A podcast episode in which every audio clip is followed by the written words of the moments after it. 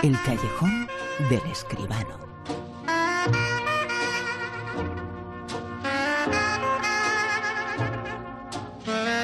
Como siempre, con el gran José Manuel Escribano. José Manuel, muy buenas, ¿qué tal? Buenas noches, Bruno, ¿qué tal? Y un grande, sin lugar a dudas, eh, se ha marchado hoy, tenía 82 años, Antonio Mercero ha fallecido. Pues sí, qué, qué pena, Bruno, realmente decimos adiós a Antonio Mercero. Él nos había dicho adiós hace unas temporaditas ya porque estaba enfermo, pero ahora se nos ha ido definitivamente una persona, un artista, eh, director, productor, ha tenido además la habilidad de reunirse de muy buenos guionistas, siempre García entre ellos, y cómo no recordar no solo el cine de, de Antonio Mercero, eh, pues eh, La guerra de papá, Buenas noches, señor monstruo, Espérame en el cielo, La hora de los valientes, Planta cuarta, esa película tan entrañable, sino sobre todo sus grandes éxitos de televisión. Eh, Mercero realizó La Cabina en el año 72, aquel eh, programa que ganó todos los premios en Europa y en todo el mundo, con José Luis López Vázquez encerrado en la cabina, recordamos, ¿verdad? Y después, pues hombre, en los años 70 Las Crónicas de un Pueblo, en los años 80 Verano Azul, en los años 90 Farmacia de Guardia, Bruno, casi, casi eh, 180, 170 episodios de aquella eh, serie tan emblemática y tan entretenida. Esa televisión que se hacía entonces en España, ¿verdad? Eh, con estas series españolas que yo creo que ponían a, medio país o a más de medio país delante de la tele. Mérito indiscutible de Antonio Mercero, un grande de nuestro cine, de nuestra televisión, un grande de nuestras imágenes. Antonio Mercero ha fallecido hoy, fue premio de honor, eh, premio Goya de honor, y si repasamos su filmografía, sus series, bueno, está presente absolutamente en la vida de todos. Eh, sus imágenes eh, ya forman parte de la historia de nuestro país. Así es, así es. Desde la mitad de los 60 hasta, hasta el 2007, que hizo su última película, Y tú quién eres, precisamente una película que hablaba de la enfermedad del Alzheimer. Eh, bueno, pues con Manuel Alexandre de protagonista, un cine siempre entrañable, siempre directo, el de Antonio Mercero, y como digo, pues uno de los grandes de las imágenes de la historia de, de, de, España. Será recordado, por supuesto, Antonio Mercero. ¿Cómo será recordada esta película que también recuerda la historia? La chica que sabía leer. ¿De qué se nos acusa? Ha sido declarado el estado de emergencia, señora. Tenemos todo el derecho.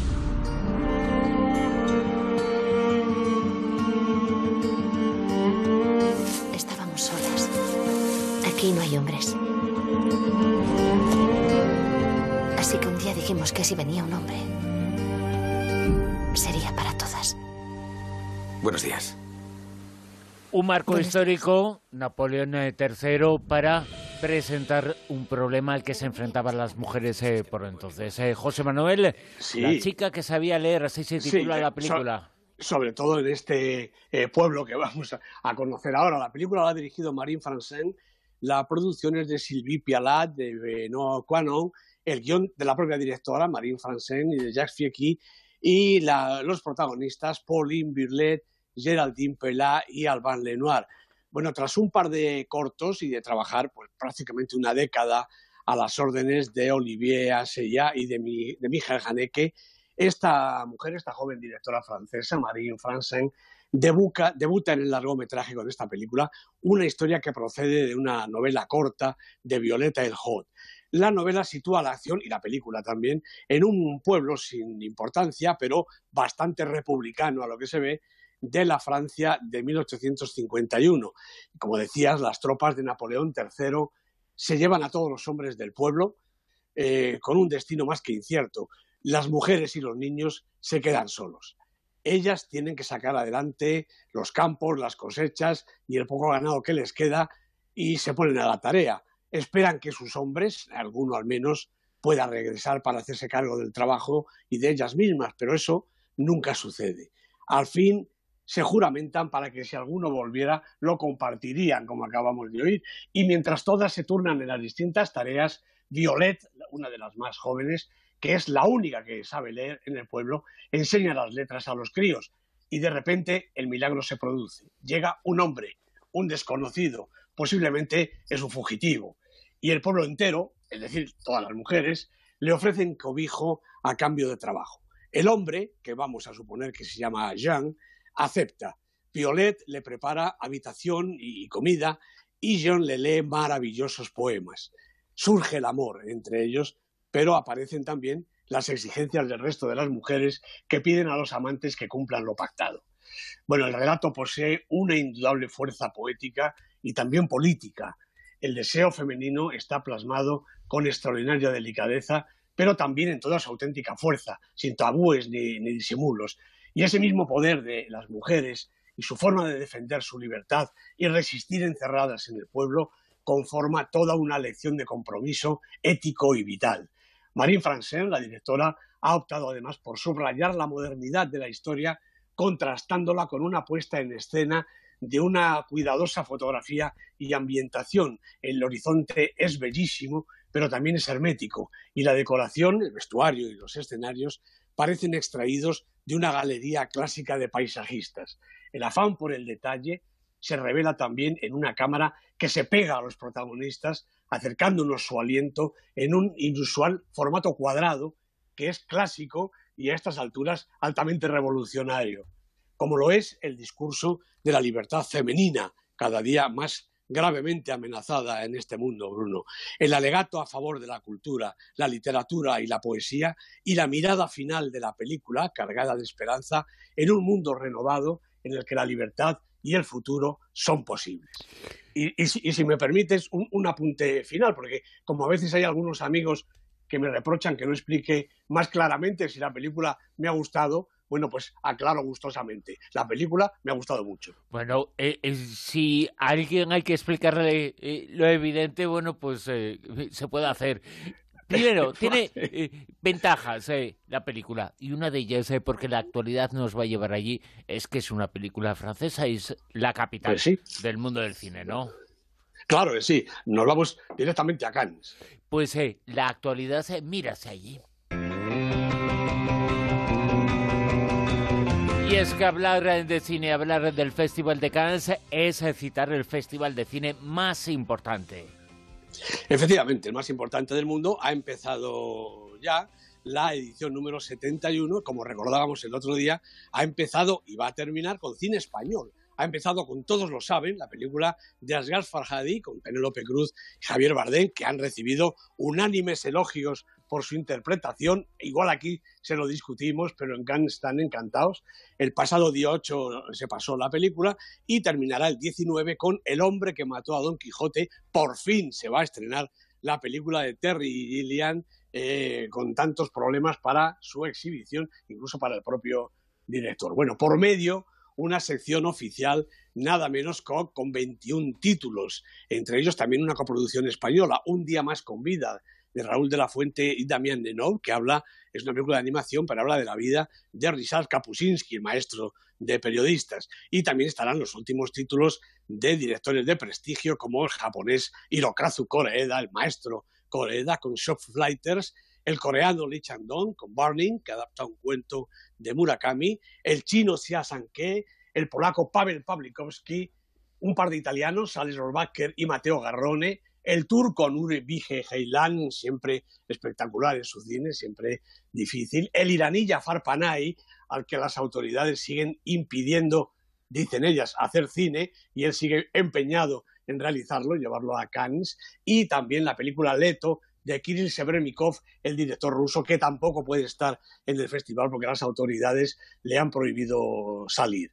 Debutan en el festival la libanesa Nadine Levaki y el estadounidense David Robert Mitchell, y luego hay tres retornos espectaculares. El de Jean-Louis Godard, con su nueva película, Le Livre d'Image.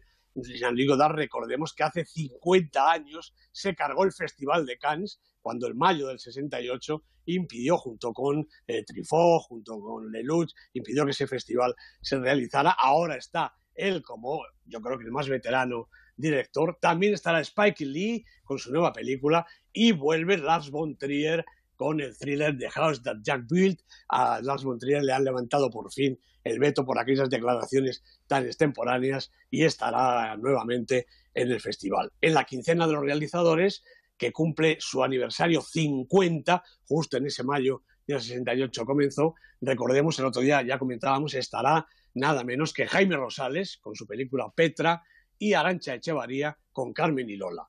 Bueno, pues la grandísima competición del cine, el gran mercado, una playa de, todas las estrellas habidas y por haber, y todo el cine y toda la imagen del mundo, menos Netflix, porque todavía el Festival de Cannes dice que las películas de Internet no son películas para el festival, no son películas para la gran pantalla. Pero lo que sí que es eh, cierto es que el festival, menudo plantel nos acaba de Fantástico, eh, fantástico. Para que presuman los Oscars, ¿de qué van a presumir? O Venecia o nada. Eh, Cannes y ya está, ¿eh? Efectivamente, hombre, ya lo hemos dicho alguna vez, ¿verdad? El cine americano se autoconmemora, se autocelebra con los Oscars. También cabe algo del cine mundial, no digo que no, pero el gran momento del cine de todo el mundo, de todo el universo, es la primavera de cada año, en este mes de mayo, cuando se celebra el Festival de Cannes. Vamos con el Super 10. Con todos los factores en juego, el Super 10 en las 10 grandes eh, películas en esta lista que sitúa esta semana en el puesto número 10. Pues tenemos un retorno, el de Lady Bird, la estupenda película de Greta Gerwig con Serge Ronan, Lucas Hedges, cuatro semanas con esta en el Super 10. ¿Nueve?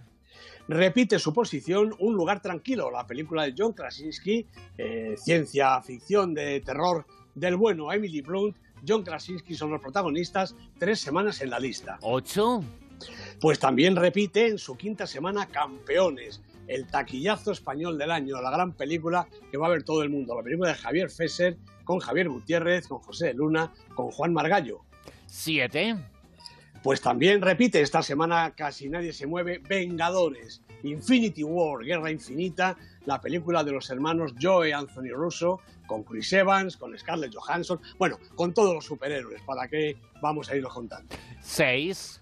Bueno, ha caído al puesto 6 en su semana 16 y última Los Archivos del Pentágono. Abandona ya la lista la fantástica película, estupenda película de Steven Spielberg con los grandes Meryl Streep y Tom Hanks. 5. Custodia compartida, otra película francesa, esta de Xavier Legrand con Lea Drucker, Denis Menochet, tres semanas en la lista, también repite la posición en el quinto lugar. 4. Pues sube un poquito Alma Mater, la película de Philip Van Leeuw Gia Navas, una actriz extraordinaria, es su protagonista, cuatro semanas en la lista. Tres. Repite también, después de 17 semanas en el tercer lugar, tres anuncios en las afueras, la película de Martin McDonagh con Francis McDormand, Sam Rowell, aquí ya hubo grandes premios, grandes Oscar para ellos. Dos. Otra estupenda película americana, de Florida Project, 13 semanas en la lista, ha subido desde el 4 la película de Sean Baker, con Brooklyn Prince y con el gran William Dafoe. En el puesto número uno. Pues sube hasta el uno, nuevo primer, eh, nuevo líder de la lista, Isla de Perros, la fantástica, la fabulosa película de animación de Wes Anderson, una de las películas más originales de la temporada, una de las películas más originales del cine de animación. Tres semanas en la lista y ahora ya en todo lo alto. Isla de Perros en el puesto número uno del Super 10 con nuestro número uno, con José Manuel Esquivano. Gracias. Un abrazo, Bruno.